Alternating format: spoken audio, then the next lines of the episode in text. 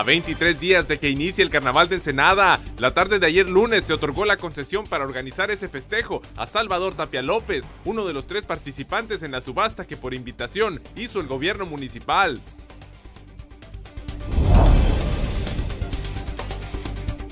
Creer que los problemas de San Quintín y las otras delegaciones municipales se resolverán por el solo hecho de ser municipio es un gran engaño social y político, aseguró Alfonso García Quiñones, integrante del Grupo Interdisciplinario para la Defensa del Territorio. El Consejo Coordinador Empresarial de Ensenada manifestó su rechazo a la municipalización de San Quintín por considerar que se está realizando sin respetar las formas y los derechos de los habitantes de todo el municipio. La tarde de ayer, Sergio Moquezuma Martínez López, secretario de Trabajo y Previsión Social del Gobierno del Estado, se instaló en un escritorio fuera de las oficinas de esa dependencia en Ensenada y atendió directamente a las personas que se le acercaron. anuncian la construcción de cuatro hospitales y clínicas en Baja California por un monto de 8 mil millones de pesos durante el sexenio de Andrés Manuel López Obrador.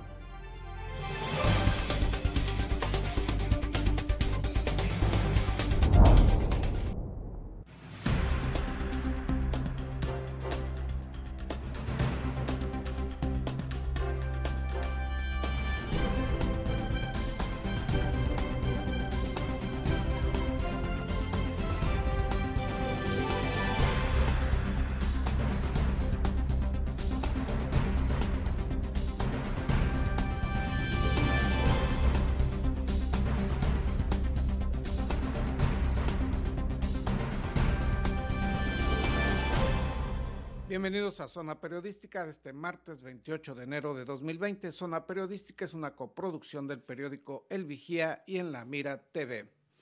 El delegado federal único en Baja California, Alejandro Ruiz Uribe, anunció el mejoramiento de la infraestructura hospitalaria para Baja California durante el sexenio de Andrés Manuel López Obrador.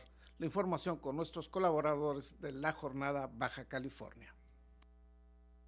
Durante el sexenio de Andrés Manuel López Obrador se construirán cuatro hospitales generales y tres unidades médico-familiares con una inversión que asciende a los 8.150 millones de pesos del gobierno federal y parte del gobierno estatal. Así lo anunció Jesús Ruiz Uribe, delegado federal de programas para el desarrollo del gobierno de México. 50 millones de pesos de inversión en un hospital general en Ensenada, un hospital general en Tijuana, un hospital general en Mexicali, este, una unidad médica familiar en Ensenada, eh, una unidad médica familiar en, en, Tijuana, una unidad médica familiar en Mexicali eh, y otro hospital en Tijuana, y otro hospital en, en Tijuana con, con con menos camas, 144 camas. En total se está pensando en mil camas, este, que sería prácticamente duplicar la capacidad de camas de que tiene el Estado actualmente el Seguro Social. De concretarse las construcciones se emplearían a mil camas de hospital en el Estado, sumadas a las 1.155 camas con las que se cuenta en la actualidad. La construcción sería un hospital general al sur de Ensenada, dos hospitales generales en Tijuana en la zona este y uno en Santa Fe. Un hospital general en el el Valle de Mexicali, así como la construcción de tres unidades médico-familiares en Ensenada, Tijuana y Mexicali, informó Gilberto Paz Padilla, jefe de servicios de prestaciones médicas del IMSS.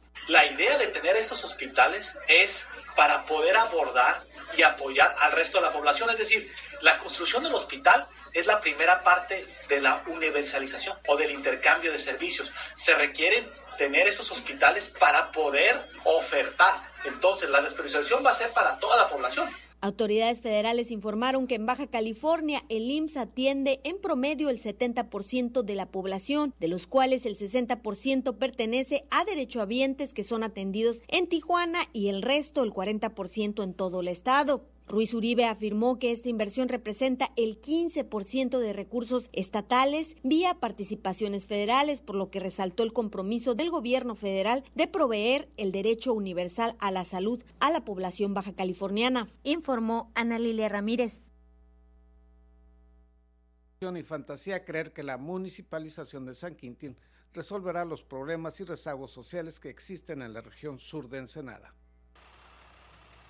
creer que los problemas de San Quintín y las otras delegaciones municipales del sur se resolverán por el solo hecho de ser municipios un gran engaño social y político, aseguró Alfonso García Quiñones, integrante del grupo interdisciplinario para la defensa del territorio. Los están engañando el Congreso y el gobernador, los está engañando diciéndoles que con una municipalización van a resolver sus problemas. No es cierto. En el, en el país hay más de 2.400 municipios. De esos 2.100 y más de 2.100 están quebrados. Pensar que la municipalización por sí sola va a resolver los problemas de la región sur es un mito. Hay falta de servicio de agua, drenaje, de seguridad pública, carencia de centros de salud y un altísimo índice de pobreza que no se remediará mágicamente al convertirse en municipio, señaló García Quiñones. La municipalización no va a resolver los problemas que tiene San Quintín. San Quintín tiene graves problemas por su falta de agua, por falta de drenaje, por falta de seguridad pública, por falta de servicios de salud, por el altísimo índice de pobreza que tiene. San Quintín tiene un índice de pobreza arriba del 20% de su población, cuando en el resto del estado, quitando a San Quintín, nadie tiene siquiera el 5%, ningún ni llega al 5% de, de gente que viva bajo el nivel de pobreza.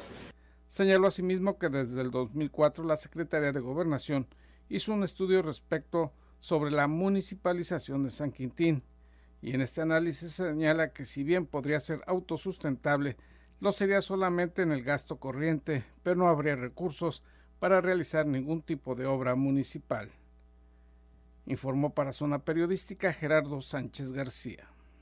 Y sobre este mismo tema, el Consejo Coordinador Empresarial de Ensenada se pronunció en contra de la forma en que se está realizando la municipalización de San Quintín.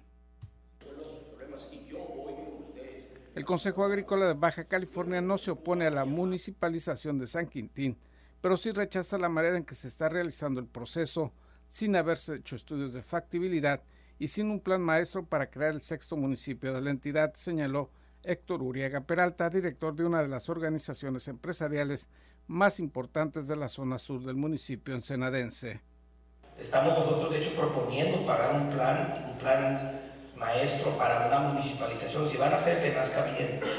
Pero el tema ahorita es de, como dice usted, políticamente como que traen un tema y no están consultando a nadie, ni a los ciudadanos de San Quintín, ni obviamente los ciudadanos de todo el municipio de Ensenada. Durante la sesión semanal del Consejo Coordinador Empresarial de Ensenada, se abordó el pronunciamiento de la Comisión Especial de Cabildo, que se pronunció a favor de la municipalización de San Quintín, y los participantes coincidieron en la postura expresada por el representante del Consejo Agrícola de Baja California, Carlos Ibarra Guiar, presidente del Consejo Coordinador Empresarial, señaló que es un engaño el pensar que con la municipalización de San Quintín se van a resolver los problemas de rezago social e infraestructura que se tienen en esa región rural de Ensenada.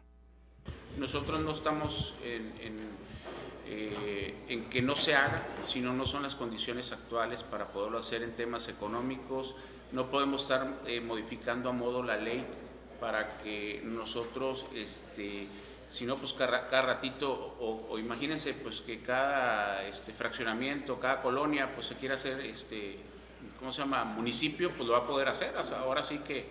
Agregó que no como organizaciones, sino a nivel de ciudadanos, mantendrán esta inconformidad y se buscará la manera jurídica de cómo recurrirse a esta municipalización que dijo se está haciendo fuera de los modos legales establecidos informó para Zona Periodística Gerardo Sánchez García.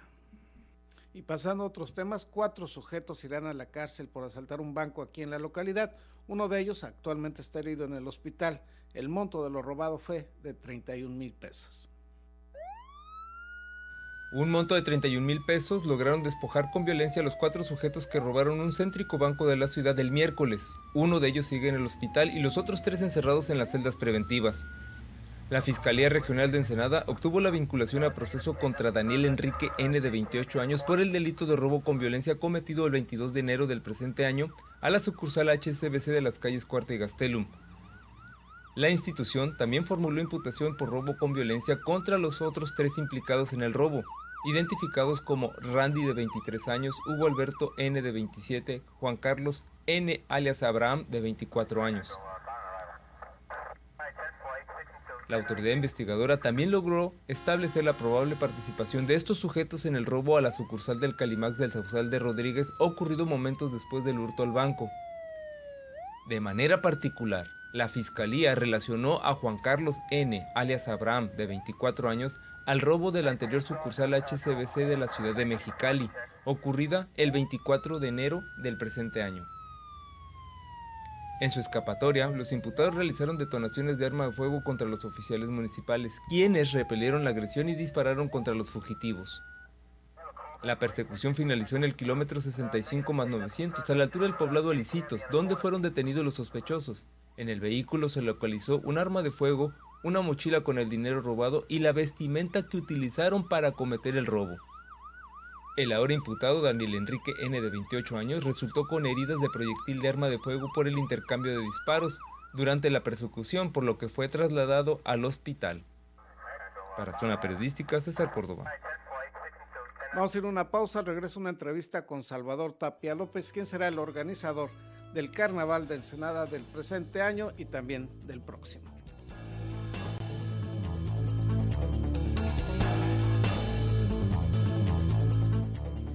Gracias por continuar en Zona Periodística. Nos acompaña Salvador Tapia López, quien será el organizador, el promotor del Carnaval de Ensenada 2020 y también del próximo año.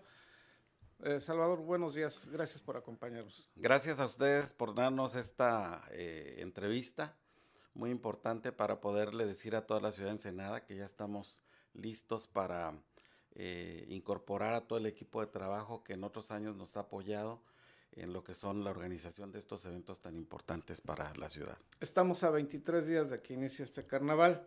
¿Qué tan difícil, qué calidad de carnaval podremos tener por este tiempo tan corto, este plazo tan breve? Bueno, hay que recordar que el 2015 hicimos un carnaval con un tiempo muy parecido en una invitación que nos hizo el eh, presidente municipal en ese entonces, cuando se inició el COMIFE con Ramiro Zúñiga, también tuvimos eh, cuatro semanas para realizar el evento y realmente no fue un evento malo, al contrario. Eh, hay un equipo de trabajo que hemos eh, venido conformando desde hace tiempo, que ya se la sabe todas, todas, y ahorita estamos pues empeñados en hacer un mejor carnaval de lo que han habido en los últimos años. Tradicionalmente se realizaban tres cómputos para elegir a quienes son los reyes del carnaval. El tiempo no les da ya para realizar todos estos cómputos. ¿Cómo se va a elegir a quienes se integrarían en la Corte Real? ¿Se podrá tener una cartelera de, artística de, renombre? con este plazo tan breve. Sí, realmente fíjate que en el caso de los cómputos estamos tratando de que sea uno solamente y las inscripciones para candidatos empiezan a partir de mañana, que ya tenemos eh, solicitudes de damitas, de eh, varones y de niños también. Entonces eso ya está eh, adelantado. En la parte de lo artístico hay un representante que hay en la Ciudad de México que nos está buscando las mejores opciones. Ya tenemos algo palomeado por ahí que esperamos que la próxima semana se los podamos dar a conocer porque también de ahí depende mucho el atractivo que sea para la gente que viene de, de todo el estado, ¿no? Las condiciones que se establecieron para otorgar esta concesión, entre las que recuerdo está realizarse en Playa Hermosa. Sí. Esto va a ser así. Así. Y para mí no es eh, ningún reto eh, difícil porque realmente el primer carnaval que se hizo en Playa Hermosa me tocó operarlo a mí, eh, que fue en el 2010 cuando el licenciado Faisal Díaz estuvo al frente del comité y yo me encargué de la parte operativa. Entonces conocemos muy bien la zona, hay planos y todo, que eso nos hacen más corto el tiempo para la, hora de, actuar. Otro de los puntos es un mínimo, si eh, tú me corregirás si estoy equivocado, un mínimo de 12 carros alegóricos. ¿Se pueden preparar 12 carros con, en 23 días? Sí, eh, de hecho ayer tuvimos una reunión con los constructores, algunos de ellos ya han estado trabajando, eh, porque incluso hay empresas que son foráneas, año con año participan en el carnaval y ellos ya pues los tenían incluso en convenio, ¿no? La misma cervecería Tecate, eh, la refresquera más importante de nuestro país también, eh, una compañía de telefonía celular, etcétera. O sea, hay grupos que ya habían contratado de por sí sus carros alegóricos y el resto los vamos a hacer de una manera muy... Eh, que le va a gustar mucho a la gente, porque vamos a sacar este, grupos y participaciones que nunca se habían. ¿Cómo organizar? Y perdone, pero a quienes no conocemos esto, pues el tiempo se nos hace muy corto. Organizar una fiesta de cumpleaños, un baby shower, yo creo que requiere un poco más de tiempo. ¿Cómo organizar, por ejemplo, comparsas? Lo que pasa es que estos grupos ya existen, ¿sí? Eh, yo empecé a hablar desde la semana pasada con la gente que estaba, eh, que sé que tiene comparsas y les pregunté, ¿se están preparando para el carnaval? Y todos me dijeron que sí. Entonces lo único que queremos saber es quién lo va a organizar. Entonces esos grupos de por sí ya están. Y ahí es donde me parece que es importante decir que esta fiesta no se puede dejar de hacer porque alrededor de ella hay gente que se dedica a la costura, gente que se dedica a la confección de trajes eh, reales, los que hacen los carros alegóricos, la gente que de alguna manera se dedica pues también al comercio dentro de la zona. Y lo que decíamos hace un ratito, ¿no? Los turisteros que tienen empresas que traen gente de cualquier parte del estado de la República y del sur de California, que muchos ya tenían incluso contratadas sus eh, estancias y con la angustia de que si va a haber o no va a haber carnaval, ¿no? Entonces, para todos ellos, pues decirles que el carnaval está en marcha y que tendremos un evento muy digno de nuestra ciudad. Comentabas la realización de un solo cómputo. Así es. ¿Cuándo se inicia el registro de candidatos? ¿Cuáles serían los requisitos para poder participar? En el caso, por ejemplo, de los registros, iniciamos a partir del de, jueves, en el transcurso del día. Y los requisitos, bueno, en el caso, por ejemplo, de las aportaciones, niños eh, y adultos empezarán con montos de 5 mil pesos hasta llegar eh, a lo que se está pidiendo en las convocatorias tradicionales. No vamos a hacer ninguna modificación porque ya no hay tiempo. ¿verdad? Este, en el último cómputo se deja abierto y hay un mínimo para los niños y un mínimo para los adultos que finalmente ayudan a que con este aporte paguen por lo menos el, el vestuario y que eso no le cueste al comité que lo está organizando, ¿no? En el boletín que se daba a conocer por parte del ayuntamiento ya cuando se otorga esta concesión, se remarcaba que a diferencia de anteriores o recientes carnavales, sí habrá actividades culturales y deportivas. ¿Qué se va a hacer al respecto?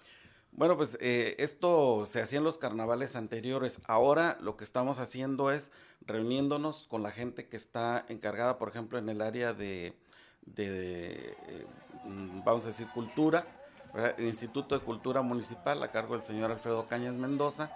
Ellos ya venían trabajando también para quien estuviera al frente del comité, ofrecerle el apoyo a lo que son los juegos florales, lo que es también el torneo de ajedrez, lo que tradicionalmente se venía haciendo. Y en el caso de la parte deportiva, también nos vamos a apoyar con este, la institución que es Inmudere, que ellos nos van a apoyar también con las actividades que van a estar dirigidas, tal vez sacándolas de sus áreas, y llevándolas a lo que son las zonas de carnaval, que es lo que se busca. En una escala del 0 al 10, ¿cuál sería la visión que se tiene de este próximo carnaval? Yo digo que un 9. Pues esperemos que así sea.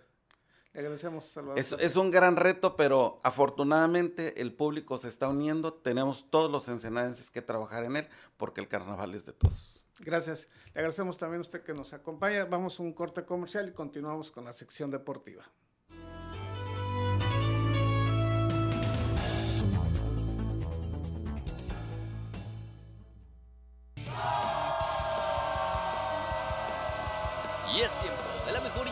Del deporte local e internacional. Acompaña a tu anfitrión David Amos con la nota, el análisis y toda la cobertura de los atletas y eventos deportivos del puerto. Ya inicia en la mira Deportes. Hola, ¿qué tal amigos? Gracias por continuar en las señales de En la Mira TV y periódico El Vigía. Llegó la hora de hablar de deporte, del deporte de nuestra ciudad de Ensenada. ¿Y qué les parece si iniciamos precisamente con la delegación ensenadense porque es ya abanderada? Después de un retraso, hay que decirlo también, alrededor de una hora del alcalde Armando Ayala Robles, abanderó por fin a la delegación local rumbo a las etapas estatales de los Juegos Nacionales CONADE, antes llamados Olimpiada Nacional. Algunos atletas sobresalientes que fueron reconocidos fueron el campeón juvenil del Consejo Mundial de Boxeo, Omar Pollo Aguilar, y la seleccionada nacional en patines, Melissa Orozco, quien por cierto señaló su compromiso en entregar lo mejor de cada uno representando con honor a Ensenada.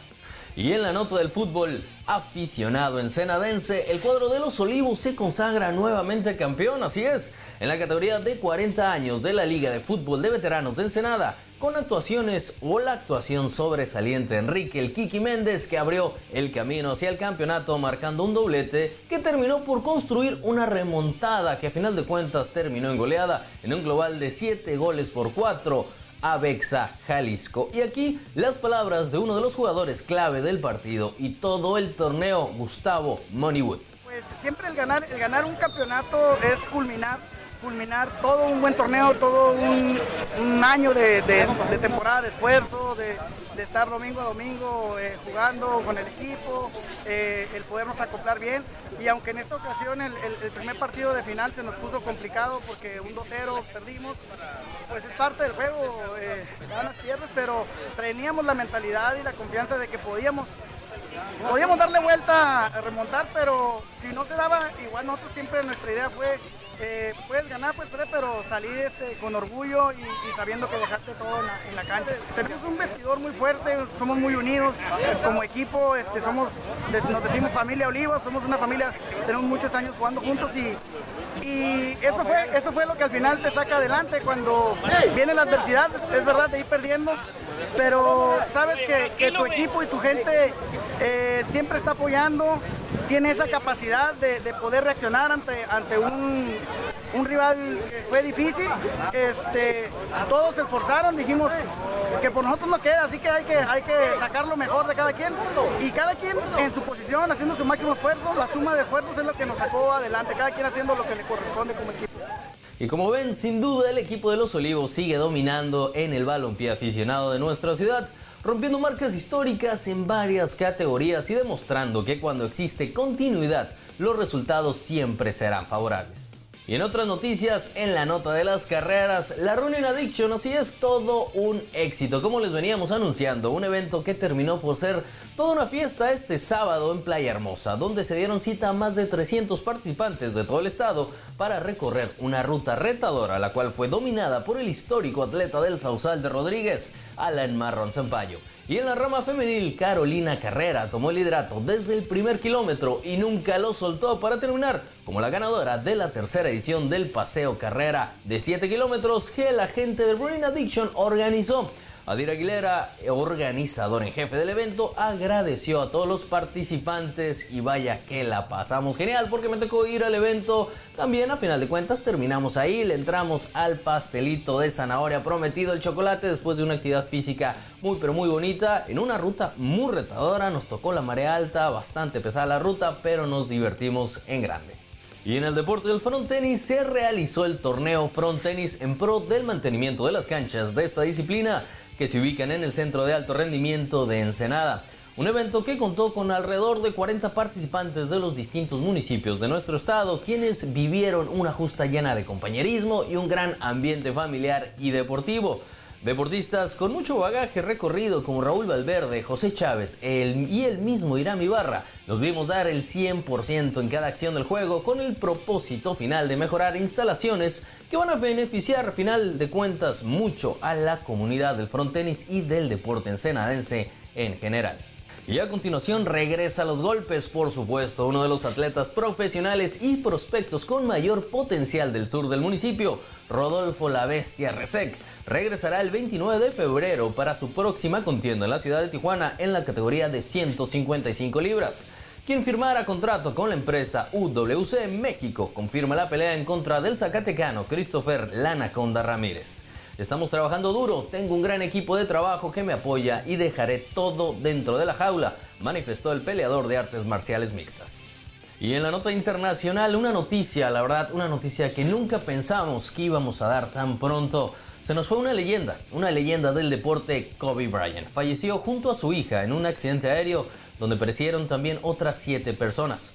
The Black Mamba, como se le conocía al astro retirado de la NBA, ganó 5 campeonatos, participó en 18 Juegos de Estrellas y se convirtió en uno de los grandes de su generación. Durante una carrera de 20 años con los Lakers de Los Ángeles, murió el domingo en un accidente de helicóptero, tenía apenas 41 años. En el accidente ocurrido en la ladera de una colina y en medio de una densa niebla matutina en el sur de California, falleció también su hija de 13 años. La muerte repentina de Brian desató una oleada de muestras de pesar por un histórico cuya fama trascendía las fronteras del básquetbol. Y con esto damos por terminada la nota deportiva. Gracias por su atención y por mantenerse en las señales de En la Mira TV, periódico El Vigía. Y en este su noticiero Zona Periodística de lunes a viernes en punto de las 7.30 de la mañana, completamente en vivo. Y a las 8.30 de la tarde la retransmisión para que no te pierdas todo el acontecer y toda la noticia de tu ciudad, el puerto de Ensenada.